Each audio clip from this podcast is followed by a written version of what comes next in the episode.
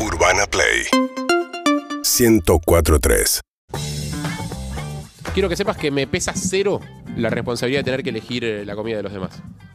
O sea, ¿En serio? muchas veces elijo no hacerlo porque siento que como cada uno debe tener ganas de elegir lo que come. Pero si me mandás a comprar comida, si me mandás a pedir helado, por ejemplo, hay que elegir los gustos. Si me mandás a comprar empanadas y hay que elegir los sabores, me pesa cero esa responsabilidad.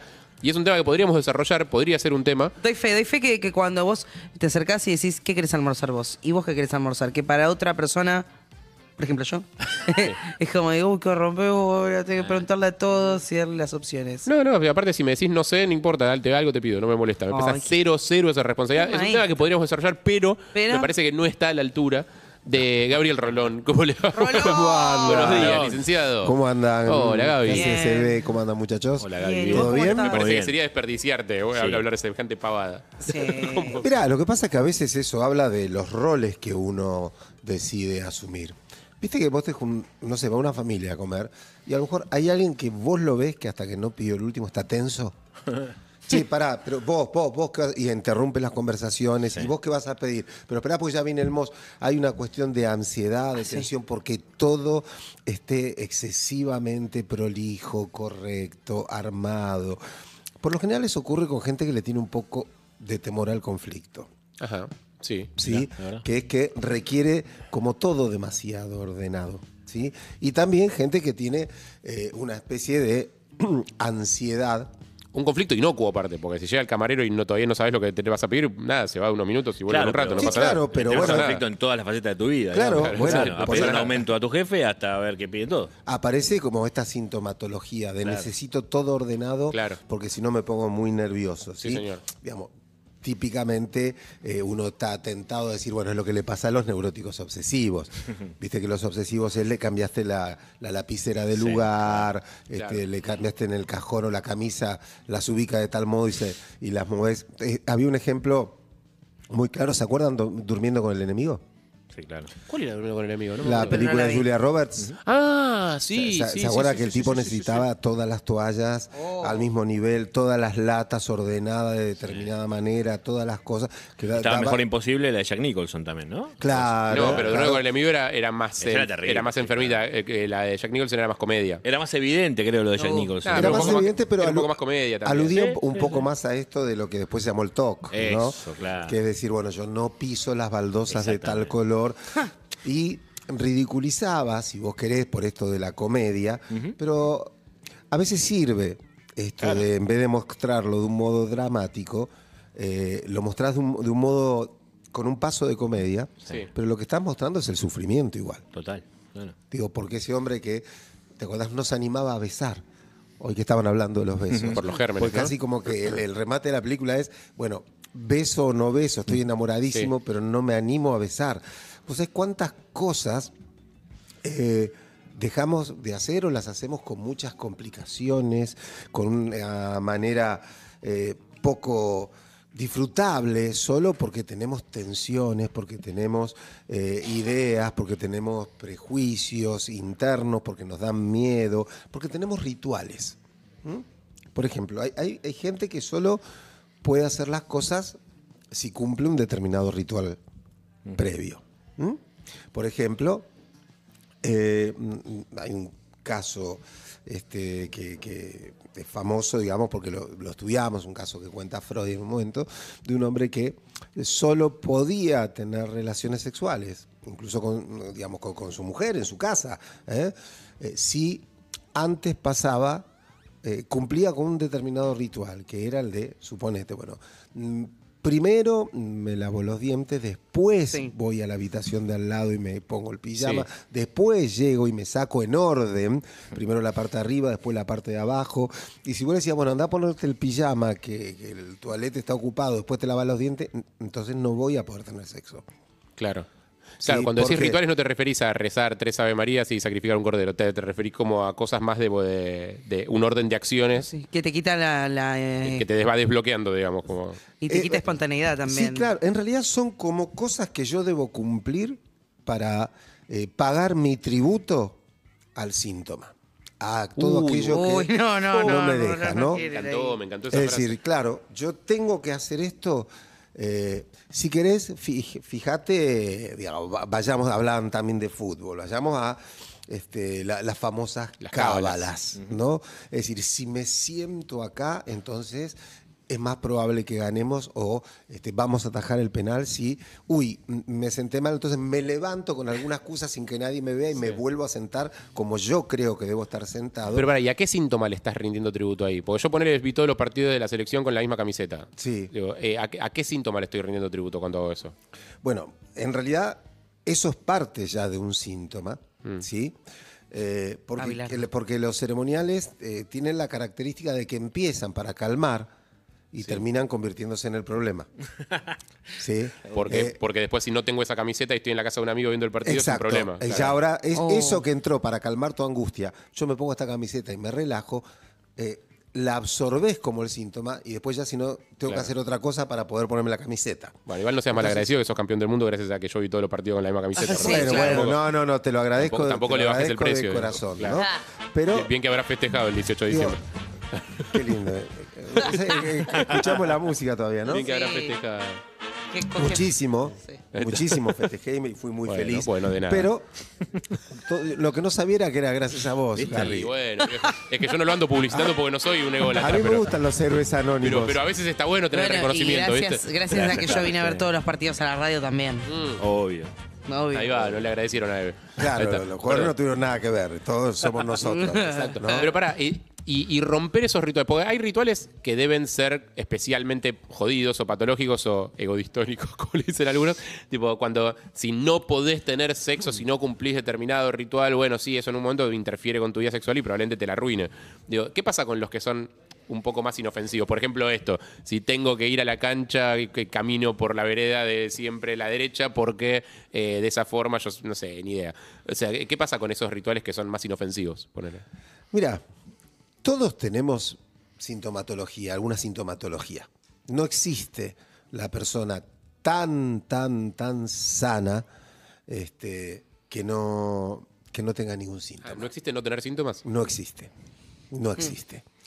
Todo, eh, la, la sanidad y la patología. Qué alivio para muchos. alivio, te vale. boludo, claro. Vamos, soltate el cinturón, amigo. Soltate el cinturón, sí. amigo. No existe no, estoy solo, boludo. No, no, no. La, la sanidad o la patología es cuestión de grados. Es cuestión de grados.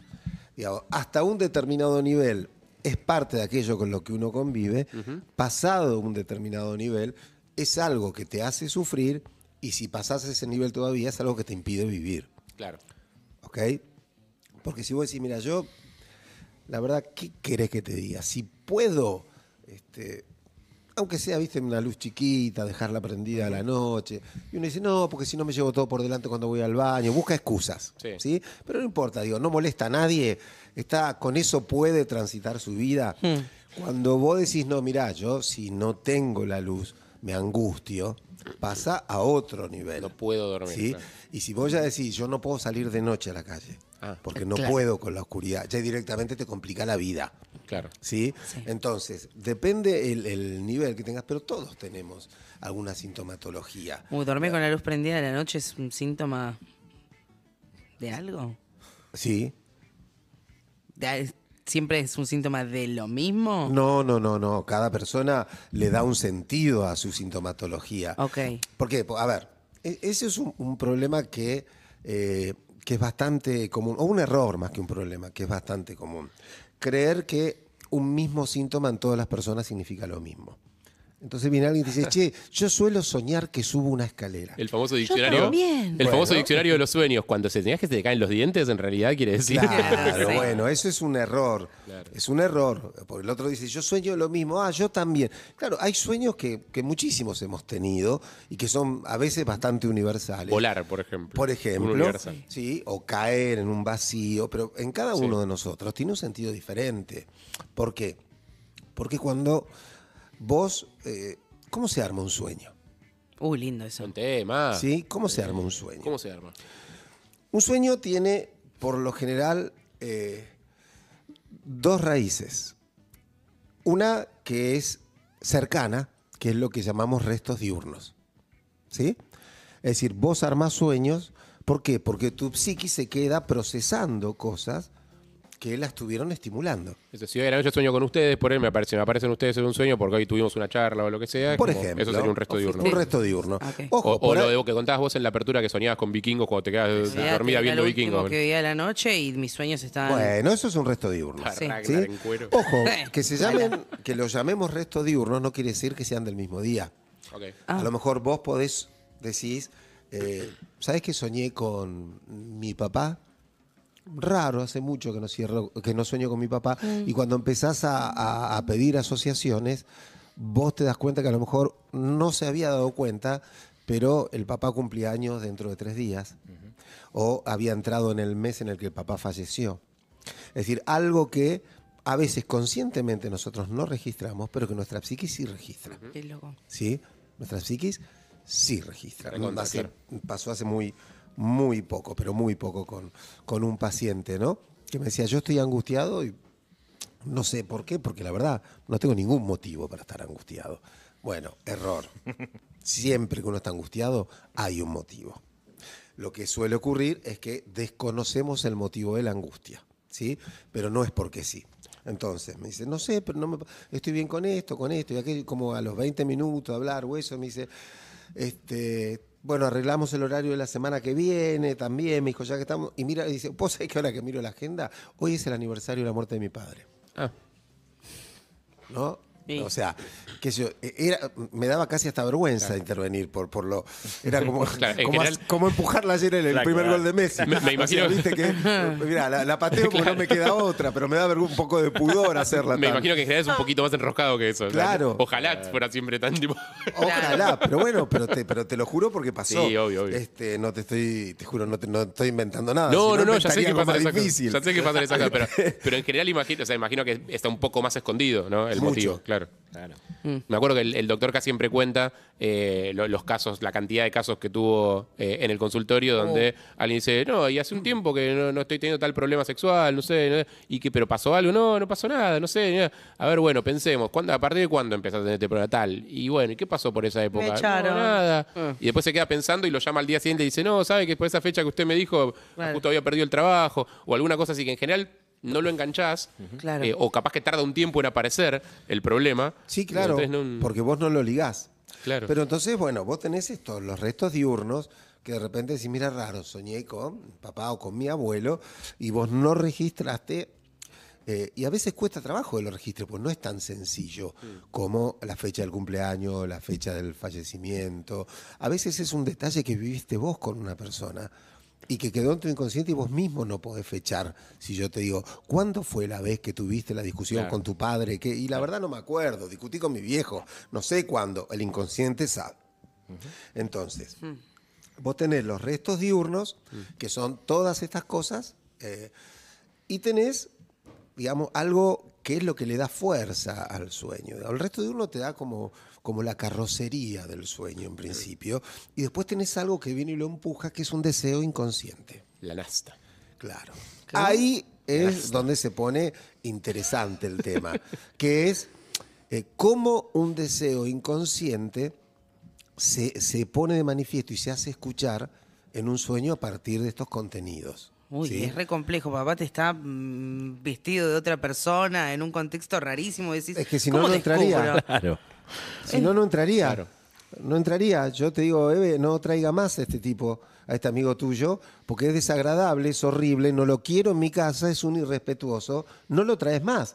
Entonces vos decís, che, dale, vení, acompañame, cortate el pelo, lavate, cambiate distinto, ponete anteojos, no sé, dejate la barba. Y, y- y vos cuando haces así, yo digo, bueno, este, este está bárbaro, este es macanudo, ¿eh? no como el otro.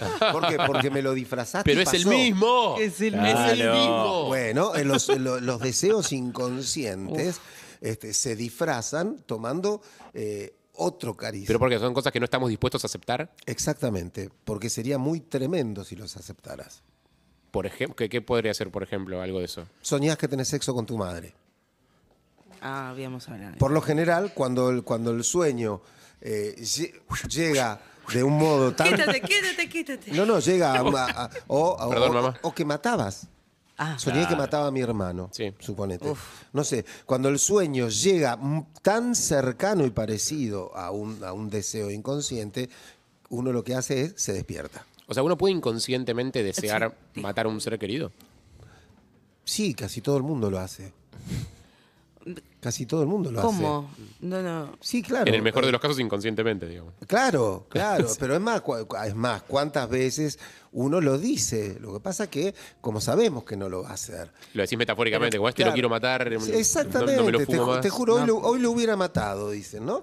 Eh, Pero en el caso de soñar tener sexo con alguien familiar, sí. ¿Qué, qué significa? ¿Qué, qué puede ocultar? A veces, a veces es demasiado directo y te, te pone frente a un deseo realmente verdadero. Hay veces que no, hay veces que vos decís, mira, soñé que tenía sexo con mi hermano, y vos decís, no puede ser porque me agarró como... Y vos empezás, bueno, a ver, ¿por qué? Contame. Y después, en realidad, ese hermano no era el hermano. El- ese hermano en el sueño ocupaba el lugar de otra persona. Porque esta es la maravilla de los sueños. Que en los sueños nada es lo que parece. ¿Sí? En los sueños Pero- eh, pero para, como en las palabras. Los seres humanos nos comunicamos mucho hablando, ¿no? Bueno, cuando hable- alguien habla, dice más de lo que dice, dice menos de lo que dice y dice otra cosa de lo que dice. El problema es que creemos que estamos diciendo esto y, y- y escuchamos esto y nos creemos que nos están diciendo Me esto. gusta que aplica mucho a la campaña política eso que está diciendo. Cuando alguien habla, dice más de lo que dice, dice menos de lo que dice Y dice otra cosa de lo que dice. Pero ponele que tengo un sueño con eh, que eso, que, te- que tengo sexo con mi madre. Sí. Y, y- y mi deseo inconsciente realmente no es tener sexo con mi madre. ¿Por qué tan retorcido el cerebro de ponerme a mi madre? ¿Cuál es- Bueno, cu- porque cuál- hay que ver qué representa esa figura. ¿Por qué? Porque uno arma el sueño, nos pusimos técnicos, pero Me con, con dos mecanismos que se llaman condensación y desplazamiento. ¿Sí? Esos son los dos mecanismos básicos, las dos reglas del inconsciente. Así como vos, ponele, tenés en la, en la conciencia algunos mecanismos, la racionalización, la temporalidad, la noción de imposibilidad, tenés muchas cosas que forman parte. En el inconsciente se maneja, digamos, cocina con, de dos maneras. Digo, La verdad que para la cantidad de ingredientes que tiene, cocina bastante bien. bien, claro, pero con esto, con condensación No siempre es rico lo que cocina. y desplazamiento. Ay, Ay, a veces no. A veces cocina cosas Pero a veces te cae mal. Te cae pesado, Es seguro. rico, A pero te veces cae cocina mal. cosas indigestas. Arma unos platos rarísimos. No, no, pero porque fíjate, ¿qué es la, qué es la condensación? Va- ¿Qué es? Vamos a poner todo con ejemplos claros, ¿sí? Po- per- permito que, eh, pido que se me permita algún nivel de, de- de pequeña exactitud. Sí, obvio, obvio. Esa, digo, de inexactitud para Si te mis vas al colegas. carajo, nosotros te avisamos. No, no, no, no, para, sobre todo después mis colegas me dicen, no es exacto, ya sé, pero si no, no se entiende. Temprano no lo hacemos para tus colegas. Bueno, bueno, bueno, bueno, pero digo, a ver, ¿qué es la condensación? Sí. La condensación es cuando muchos sentidos diferentes se juntan en un solo objeto. Por ejemplo, soñé con una persona eh, muy delgada que, llevaba una gorra puesta, tenía pelo largo, este, un pelo oscuro, largo, eh, una voz profunda. Y después cuando empiezo a asociar digo, ah, bueno, Ari tenía una gorra puesta, Harry es muy delgado, Eve tiene un El pelo pelo largo largo. y una voz profunda. Claro. Entonces ese personaje en realidad los está representando a los tres. Ok. En ese personaje se condensaron tres personas. Y en el casting del sueño, el sueño elige crear ese personaje Muy bueno. para condensar el significado de tres en uno solo y te Claro. lo manda al- a la conciencia así. Bueno, va- lo vamos, a hacer una, vamos a hacer una construcción, tremendo una construcción cerebro. onírica medio, medio demasiado Excelente. fácil, pero nos divertimos. Me encanta, me encanta. Imagínate, yo digo, mira, soñé que me peleaba mucho. Pero con una persona con estas características. Era Sí. un tipo con gorra, muy delgadito, el pelo, pelo largo, negro, una, una voz muy profunda. Te juro, me agarré con el tipo, casi que nos agarramos trombadas. Le tenía una bronca, un odio. Y esto en realidad por ahí eh, lo llevas a analizar y terminás diciendo, lo que pasa es que yo no quiero trabajar en ese lugar. Claro. ¿Ok? Exacto. Digamos, el contenido de mi enojo, de mi angustia y todo, con eso tiene que ver con Ariel, con, con Harry, con Eves, y tiene que ver con, con- con perros, entonces. ¿Qué me pasa acá? Claro. O sea, y el sueño me presentó, yo me peleaba con un tipo así. Excelente. Eso es condensar. Ok. ¿sí? Que no es verdad, no sé, no, No, no, no, no, nos no. Despla- ejemplo desplazar, desplazar sería al revés. Suponete, el desplazamiento es, eh, soñé con que charlaba con tres tipos, uno que, con gorra, otro muy delgado, una chica muy hermosa, de pelo largo, negro, este, de voz profunda. Y después cuando empiezo a asociar, digo, ¿sabes qué? Eh, mi viejo era un tipo que usaba el pelo largo, era muy delgado, solía andar con una gorra. Es decir, los tres al revés, acaso. En tres personas pongo a una. Mirá. Ah, entonces vos no estabas peleando con tus compañeros de trabajo, estabas peleando con tu viejo. Uy. ¿Se entiende? Sí. Sí, Claro, pero vos te, quedás- te levantás con la sensación de que te peleaste con tu compañero de trabajo. Claro. Entonces, yo vengo acá y les cuento el sueño y les digo, che, boludo, ¿sabes? Yo soñé que me peleé con ustedes. Tipo, y no sé, y te podés a pensar en como qué Claro. significará para mí eso, que si yo a ustedes los quiero, está todo bien. sí, Sí, total. Claro. sí, sí, sí, pero por eso mismo digo, son como los dos mecanismos que utiliza el sueño para armarse. Condensación y desplazamiento. Sí. Puede ser Excelente. que sean lo, eh, que capaz que estoy tocando de oído, capaz que me quedaron re- me- restos diurnos de la carrera. Pero puede ser que sean los mismos mecanismos que usa el humor. Bueno, claro. O sea, el remate de un chiste es. Obvio. O, o- o sea, vos estás esperando que el relato vaya para un lugar y te la desvía completamente, desplazamiento, o de repente te estás riendo de un montón de cosas juntas en, un solo, en una sola palabra, digo, que no es la que para donde venía el relato, sino que son significados que vienen de otros lados. Digo, pero en definitiva lo que hace reír de un chiste es eso también. Claro. Ahora no se me ocurren ejemplos porque no me acuerdo No, no, nunca bueno, chistes, pero, que eh, eso es un chiste, ¿no? Poner una cosa en un lugar donde no iba. Claro, ¿sí? eso. Algo así decía claro. Borges, lo Sí. decía mejor. Entra un español, un es- colombiano un... no, claro, pero si no, si el chiste no nos sorprende, cuando vos ve- lo ves venir al final, lo ves venir y decís, Sí, no claro. me digas que va a terminar así, y termina así, no te reís. Total. Te sorprende. ¿Por qué? Porque aparece algo que era inesperado. Claro. ¿Y por qué tiene que ver con el chiste, Harry? Porque existe algo que se llama formaciones del inconsciente. Digo, ¿qué quiere decir esto? Que el inconsciente, eh, al menos este inconsciente, no hay un solo inconsciente, aclaro, pero bueno, este inconsciente reprimido del que estamos hablando, tiene maneras de salir a la luz. Está reprimido ¿por qué? Porque yo no quiero que salga. Una parte de mí no quiere que salga. Tengo como uno- unos guardias, tengo encarcelado con guardias, este, candados y vigilados. Porque sería peligroso que salga. Sí, sería muy peligroso para mí. Oh. Yo siento que sería peligroso para mí que saliera. Ok. Pero siempre intenta escaparse. Y entonces, como decíamos, para escapar se disfraza. ¿Cuáles son estos disfraces con los que aparece?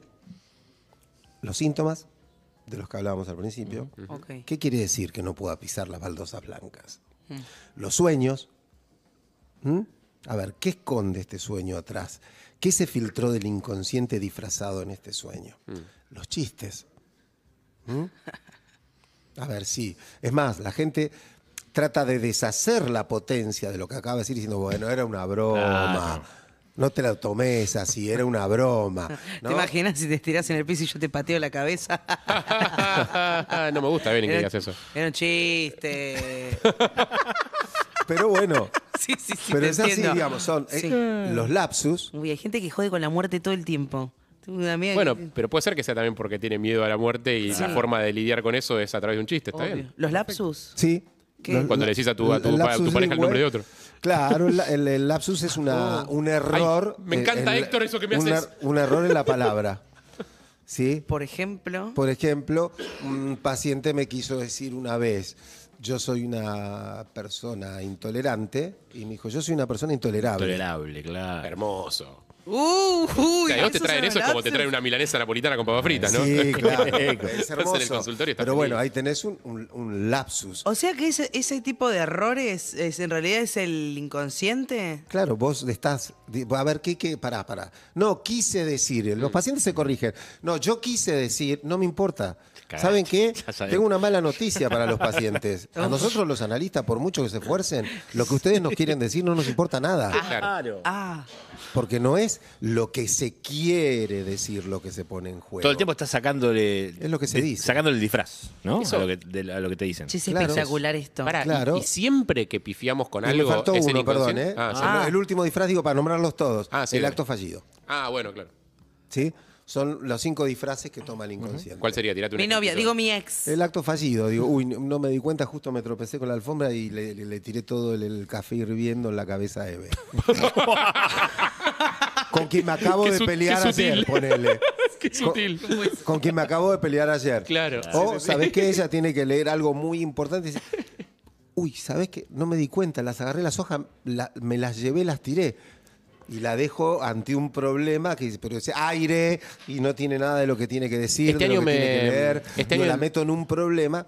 Digo, eh, Para darte un ejemplo de la vida real, este año en abril me olvidé del cumpleaños de mi hermano. sí, ¿Eso es un acto fallido? sí, Lo saludé dos días después. puede serlo. Puede serlo si es que había algún tipo de, de intencionalidad. Digo, si es que había algún tipo de... Nada, ni idea, tendría que ponerme Eh, a navegar. bueno, no por sé, eso. pero, porque hay veces que, como, como decía Freud mismo, eh, un cigarro a veces es nada más que un cigarro. Eso te quería decir, preguntar. a veces uno dice, "Che, a preguntar. veces te- el chiste era un chiste en serio, no, no esconde nada, no, no tengamos esta, esta especie de religiosidad psicoanalita, eh, psicoanalítica Claro. de creer que siempre, siempre Hay atrás de todo hay un sentido. O sea, me Eh, puedo haber equivocado las palabras y listo Sí. en el lapsus, digamos, o sea, y nada más porque soy un boludo, o sea, ¿sabés porque dormí mal. ¿Sabés qué marca la diferencia? El inconsciente cuando se revela, se revela como Con B corta. como un homenaje a alguien. ¿Sí? Es decir, el inconsciente, la aparición del inconsciente está dedicada. Tiene que haber alguien que la escuche, que la lea. Es para alguien. A veces ese alguien es uno mismo. ¿eh? El sueño. Uno no, no, pero no, ponete, estás en tu casa Ah, y vos decís, ¿sabés que iba a agarrar, y ponele, iba a poner una flor porque era el cumpleaños en la foto de mi abuela y la puse en el cumpleaños, en la foto de mi viejo? ¿No? Y vos mismo Te das cuenta. certificás y decís, wow, ¿por qué hice esto? Ahí vos mismo lees y le das el estatuto de, acá hay algo. ¿Mm? Sí. ¿Por qué valen en, en- en análisis? Porque en análisis el paciente te está dedicando lo que dice. Te está dedicando para que vos lo escuches. ¿Sí? No es cualquier lugar. Claro. Digo, es más, yo eh, me cuido mucho porque a veces, pone, suponete, salimos con amigos o cuando alguien dice, a ver, Gaby, vos que sos psicoanalista. Uy, la ¿Sí? puta No, no, que no, pará, que, no, no, que es el hecho de, mm, si van a contarme algo, no me pongan en ese lugar. ¿Por Claro. qué? Porque si vos, en vez de verme como tu amigo Gaby, Claro. me ves como un psicoanalista, en tu discurso me vas a empezar a dedicar cosas que a lo mejor decís algo inconsciente porque vos me ubicaste en ese lugar. Claro, claro, claro. En cambio, si, si vos venís a mi consultorio y no tenés confianza en mí, si vengo porque me manda mi pareja, eh, no sé por qué no viene ella, pues yo no tengo ni cinco de ganas, es más, yo no confío en usted. Escucho sus columnas, me parecen, eh, yo la verdad, usted me parece un tipo muy poco creíble. Y vos, desde este lugar de... buena primera sesión. Qué lindo. No estaría mal, ¿eh? Pero digo, supongamos que todo eso sea cierto. Entonces, desde Sí. ese lugar me pones en un sitio donde no me vas a dedicar nada, donde nada de lo que, de lo que aparezca, excepto que eso ya sea un dedicando. Una Claro. dedicación, Que es que claro. estás Sí. ocultando con esto. Pero si es de verdad, si es, mira, vengo, porque me mandan, no tengo yo mucha ganas de analizarme. Eh, me caes bien, sí, pero no, bueno, qué sé yo, charlemos. Y vos no tenés ningún deseo, que de- porque para curarse Sí. hay que desearlo. ¿Sí? Hay, hay pacientes que vienen y dicen, mira, yo quiero esto, eh, tipo, solucionámelo vos. Y no están dispuestos a, a sostener con un deseo el trabajo que implica resolver una cuestión sintomática. O sea, me peleo demasiado con mi pareja. Yo sé que tengo un carácter jodido, pero bueno, no lo puedo evitar. Yo no sé qué hacer. ¿Qué podría hacer? Tipo, bueno, solucionámelo vos. Claro.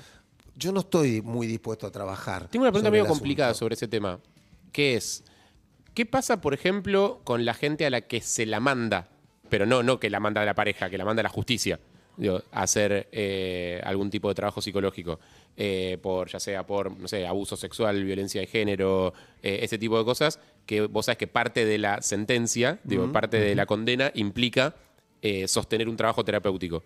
¿Qué pasa con esa gente? Pues esa gente claramente no tiene el deseo, esa gente la está mandando la ley. Pero en, las, digo, en las películas, en las series muchas veces está como romantizado eso, ¿viste? Como que el que no tiene ganas y de repente forma un vínculo con el psicólogo. Claro, total. ¿no? O el policía que le pegó un tiro a alguien y lo mandan o, al psicólogo. Total, claro. Digo, Bueno, lo ¿Qué que- pasa con eso? Cuando no te, cuando te mandan tipo porque por cuestiones de protocolo institucional tenés que ir, ya sea Sí. porque cometiste un crimen o porque algo pasó en tu trabajo, lo que sea, pero no sentís el deseo. Mira, se abren dos caminos posibles. Uno es que eh, esta romantización que, de la que vos hablabas, Ari, se produzca. Claro. Que es que en algún momento esa persona que va solo porque lo manden, en una sesión, de repente llora. Y vos decís, ah, bueno, nadie te mandó a llorar. Esto es tuyo. Empezaste a comunicarte de una manera, ¿sí? Eh, La otra es que sea simplemente un mecanismo de control. O sea, yo quiero que un psicólogo me diga si vos seguís estando en condiciones de llevar un arma, porque sos un, un agente, digamos, de, la fuerza de seguridad Claro. y, no sé, estuviste en un momento traumático. Entonces yo quiero que de última ese tipo me avise, cosa que es un problema. Eh, hace muchos años, de la mano de, de- de Nino Ramela, que es un- un- una gran persona, un tipo que trabajó mucho en la cultura y que, que ama, ama muchísimo eh, a, a- a- a los chicos con dificultades, que trabajó mucho con eso. Psicólogo. Eh, no, no, no, no, no, Ah. no. Él es periodista, pero trabajó y, y manejó áreas de cultura. Me ofreció eh, ir a visitar cárceles de chicos. ¿Sí? Eh, me dijo, me encantaría que vinieras a darle charlas a los chicos. ¿Reformatorio? ¿Eh? No. No, cárceles, cárceles, cárceles de chicos. Eh, Ah, claro, porque. entonces fui y la primera cosa, eh, hacemos acordar que les cuente algo con esto, respecto a esto. Dale. Pero la primera cosa que, que me llevé eh, que por delante fue el rechazo. Dice, che, va a venir Gabriel a hablar, es un psicólogo, qué sé yo qué. Y de todos los internos venían tres, ¿no? Y yo dije, bueno, pero el sábado que viene vuelvo. Y fui unos cuantos sábados, ¿sí? Ah, para generar vínculo, porque realmente... Era de a uno, obviamente de a uno. No, no, no, no, Ah, no. no, con grupo, una charla con los chicos, así una charla, una charla grupal, ¿no? Eh, además, eh, yo tenía una, una ligazón muy particular con este primer lugar al que fui, que fue el Almafuerte, allá en La Plata, porque mi papá había estado ahí, ¿Haciendo qué? Detenido. Ah, detenido. Porque, digamos, incorrectamente detenido, porque mi papá, cuando era muy chico, digamos, la madre no, no tenía dinero para mantenerlo y como él de los varones era el más grande, lo quiso internar en un colegio y lo internaron ahí. Ah, Uf. Y entonces, por suerte, digamos, un director coherente dijo, a ver, este nene, que tiene nueve años, este nene no, hizo- no mató a nadie, no robó nada, no es un, un chico para estar acá, tiene que estar en un hogar distinto. Pero estuvo una- unas semanas ahí y él me lo contaba con mucha angustia. Entonces, cuando a mí me ofrecieron ir a ese lugar, yo dije, sí, yo, ¿cómo no voy a ir? claro. Claro. Primero es como, como conocer todo esto de lo que mi padre me había hablado y segundo contactarme con esos chicos. Digo, porque a lo mejor si, si mi viejo no hubiera encontrado ese director que se dio cuenta y que con una enorme sensibilidad lo, lo mandó a, a Pehuajó, a un colegio donde estuvo pupilo durante nueve años, pero que no era de las características carcelarias, no sé qué hubiera sido este, con, Claro. con todo lo que, las deficiencias que tiene todo el sistema, ¿no? Sí. Pero bueno, fui y en un momento hablé con, con los chicos y con uno de ellos que pegué más onda. Le digo, ¿te puedo decir algo? ¿Por qué no vienen? ¿Qué le pasa a los chicos que no quieren hablar? Me dijo, porque ustedes son buchones. Claro. Me dice, porque a ustedes los mandan para que les cuenten lo que nosotros decimos y después yo, de ustedes depende si a nosotros nos dejan recibir visitas o no, si podemos salir o no. Bueno, cuando vos quedás ubicado, te mandan, eh, como decís vos, jerárquicamente, tenés que hablar con el psicólogo. Y vos decís, bueno, a ver, yo estuve en un momento traumático siendo policía y si el psicólogo informa mal, me sacan el arma y por seis meses no laburo. Claro. Y le Eh, vas a por, mentir ahí, al psicólogo. por ahí mentís. Sí. Por ahí estás angustiado y no lo decís. Por ahí tenés sueños traumáticos y te los callás. Digo, justamente eso rompe las. Bueno, ahí estará el, el- el- el saber hacer. Con lo cual yo un día los reuní a todos y le dije, yo voy a venir una o dos veces más. No más. No voy a- eh, pero antes que nada, a mí de buchón no me trata nadie. y se quedaron, ¿viste? Le dije, así que todos ustedes, los que, los que piensan que yo soy un buchón, quiero que me lo digan a la cara. Porque yo no soy buchón de nadie. No vengo acá a contarle nada a nadie. Yo vengo a para hablar con ustedes y si ustedes tienen ganas, escucharlos. Digamos, un par de veces y no vengo más, tranquilo. Y no voy a hablar con nadie. Y fue to- todo un tema. Y en un momento los hicimos escribir a los chicos. Eh, cada uno de los chicos escribía y armamos un libro con los escritos de los chicos que estaban detenidos, los cuentos, los poemas, un libro que yo prologué. Y eh, había un chico que escribía bien, muy bien. Entonces, en un momento le dije, ¿no? Eh, le digo, vení, le digo, te puedo hacer unas sugerencias, unas correcciones, si no te enojas. Bueno, una especie de primera edición Claro. de un cuento muy lindo. Y le pregunté por qué estaba allí. Me dijo, bueno, que había, había robado. Era un chico chico, no sé, 12 años, 13. Eh, y charlando y ese tipo de cosas. Entonces yo le, le dije, mira, vos vas a salir de acá. No hiciste nada tan tremendo, sos menor. Vos vas a salir de acá.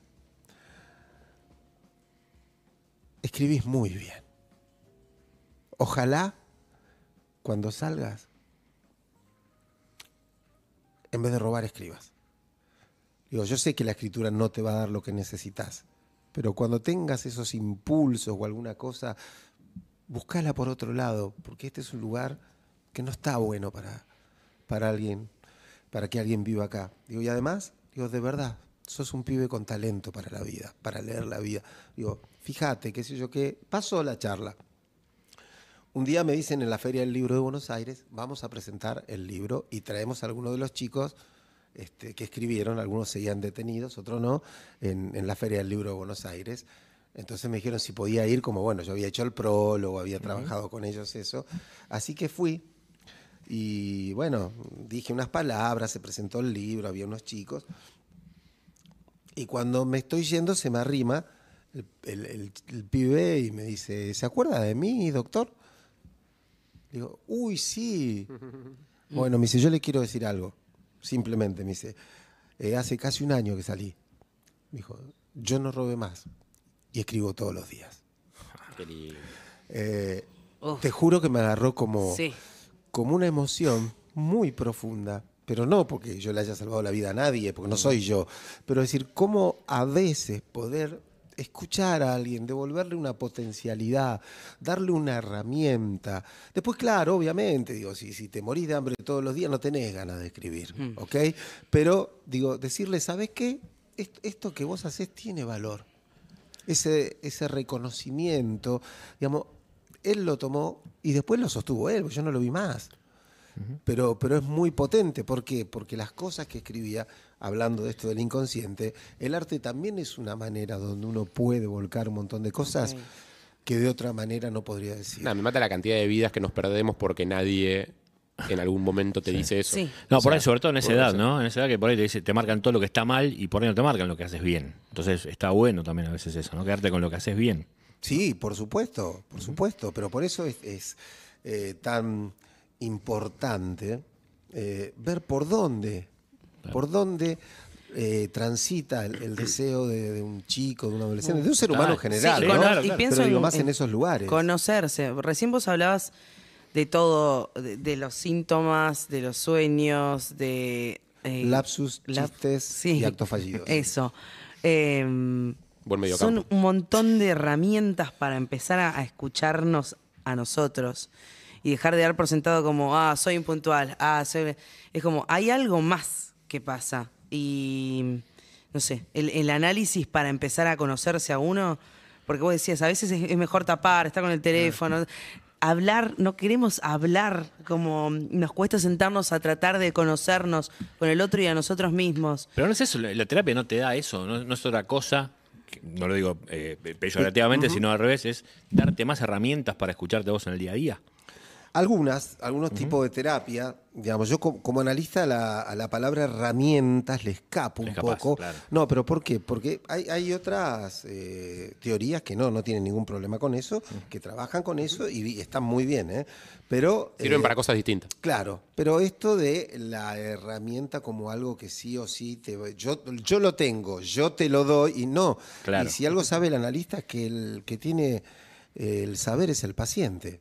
Yo lo único que sé es leer lo que escucho. En lo que vos me decís, yo tengo que ser capaz de leer algo que vos no lees. Claro.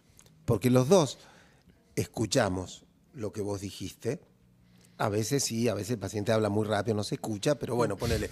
Pero aunque se haya escuchado, y vos le decís, ¿escuchaste lo que dijiste? Y te lo repite textual, es decir, se escuchó, pero vos lo lees de una manera diferente, ¿no?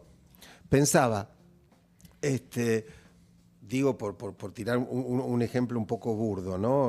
Vos decías recién, bueno, yo este, soy impuntual, soy impuntual, soy impuntual, por algo soy impuntual, qué sé yo qué. Y alguien viene y te dice, mira, la verdad, yo no, no, no, no hay caso. Cada- ¿Sabes que cada vez que alguien me gusta, ya está con alguien? Y a lo mejor yo lo que leo de eso es, ¿y si siempre llegas tarde? Si sos impuntual hasta para el amor. Uf, ¿no? Digo, algo que a lo mejor esa la- persona, La, misma persona no, que gritó sí leía, en la apertura gritó no recién, no entiendo nada. no leía, ¿no? Y a lo mejor que un analista sí puede leer. Claro. Digo, es- este es Claro. el, el- el modesto arte que, que lleva adelante un analista. Por eso es que, poder el analista, leer diferente. Por eso lo es que el analista no lo reemplaza, charlar con un amigo. No, Porque tu amigo claro. tampoco lo va a ver eso. Claro, Claro. claro. ¿Y ver claro. TikToks tampoco? Mm, TikTok sí. TikTok sí. Pará, Gaby, te, eh, nobleza obliga. Son las 11, sabemos que Sí. tenemos que liberarte. Sí. Eh, me pediste que te hiciera una- un asterisco antes cuando estabas hablando de que. chico- Ah, no, no, no, porque te quería Era el contar esta pibe. historia. Ah, Ah, era- era- listo. te quería contar esta perfecto. historia y pensé que me la iba a olvidar. ¿Te parece si completamos la fórmula de la felicidad del día de hoy? Ah, Yo- ah, bueno. O, o preferís que no, o preferís que lo dejemos para la semana que viene. Eh, Te, te doy, te doy la opción a vos. Déjamela para la semana que viene. Lo dejamos para la semana que viene, Igual perfecto. Si, si, si quieren la hago, ¿eh? Pues ya estás ahí. No, Al- al- ¿Por qué? Porque se no. Vos despreocupate, la presencia del CM, el CM debería ser un fantasma, no es en este caso, en este caso se la ve Exacto, mucho, no, bueno, no hay pero el problema, CM debería ser un fantasma, no te muy preocupes, lindas, o sea, ¿eh? puede estar o puede no estar. Eh, yo solo aclaro porque la gente después me putea a mí y me dice, eh, Harry, sos un hijo de puta, le cortaste a Rolón, que esto es el horario pautado de Claro. o sea, Rolón tiene que ir a atender pacientes. Una hora O sea, estuvimos hay, hablando. Hay saludes mentales reales que dependen de que lo liberemos, o sea, de- no es que, eh, loco, lo cortaste a Rolón, porque la gente, si fuera por la gente, te tendría vos las cuatro horas y nosotros también. Sí, la gente de hecho dice, váyanse ustedes y que se quede Rolón. Obvio, Claro, le- le- les agradecemos ese mensaje de aliento, pero Sí. Rolón se tiene que ir, ese es el Y problema. un día vamos a hablar este, del que el columnista que le toca venir atrás tuyo, que en general soy yo. La verdad que no está bueno. Ay, ¿Puedo- no ¿Me puedes atender un día para que.? Sos bárbaro, Ari. nos quedamos. Sos bárbaro. Sí, Nos quedamos ahí. Nosotros lo ponemos a, a Ari en el medio con los demás columnistas para cuidarlos a los demás columnistas, para no exponerlos demasiado. Bueno, pero sí estaría bueno, no como fórmula de la felicidad, pero como para quedarnos con. Me, gu- me gustó esta cosa, como se fue abriendo la charla hacia, hacia el costado de eh, responsabilizarnos de aquello que decimos, sabiendo que en lo que decimos hay mucho más de lo que queremos decir y hay otra cosa de lo que queremos decir. ¿sí? Porque a veces manejamos las palabras con liviandad. Y entonces decimos, che, alguien se. No sé qué le pasa. Y después, ¿en serio te ofendiste? Y si realmente nos hubiéramos escuchado, a lo mejor por ahí nos hubiéramos dado cuenta que dijimos algo que podía lastimar. ¿Vos te escuchaste recién que dijiste decismos en vez de decimos? De sismos. Y sí, está muy bien. Es buena escucha, Rolón, licenciado. dejamos acá. Está muy bien. Está muy bien. Me gustan los sismos. Eh, Por- por ahí Gabriel, dejamos acá. Sí, eh, Gabriel Rolón presenta su aclamadísima obra Palabra Plena el domingo 6 de agosto en el Teatro eh, Radio City de Mar del Plata, el sábado 12 de agosto en Teatro Gran Pilar en Pilar y el sábado 16 de septiembre Teatro Coliseo Podestá en La Plata. No te pierdas la obra que conmueve el país. Gracias, Gabriel. Gracias, Gracias a Gabriel. ustedes. Te queremos. Nos Esperamos vemos la semana que viene. La semana que viene de fórmula de la felicidad, sí o sí. Sí, sí, sí. Ahí sí, va. sí, sí. Eh, amigo, ya me subí a ON, el programa de descuento. Urbana Play 104.3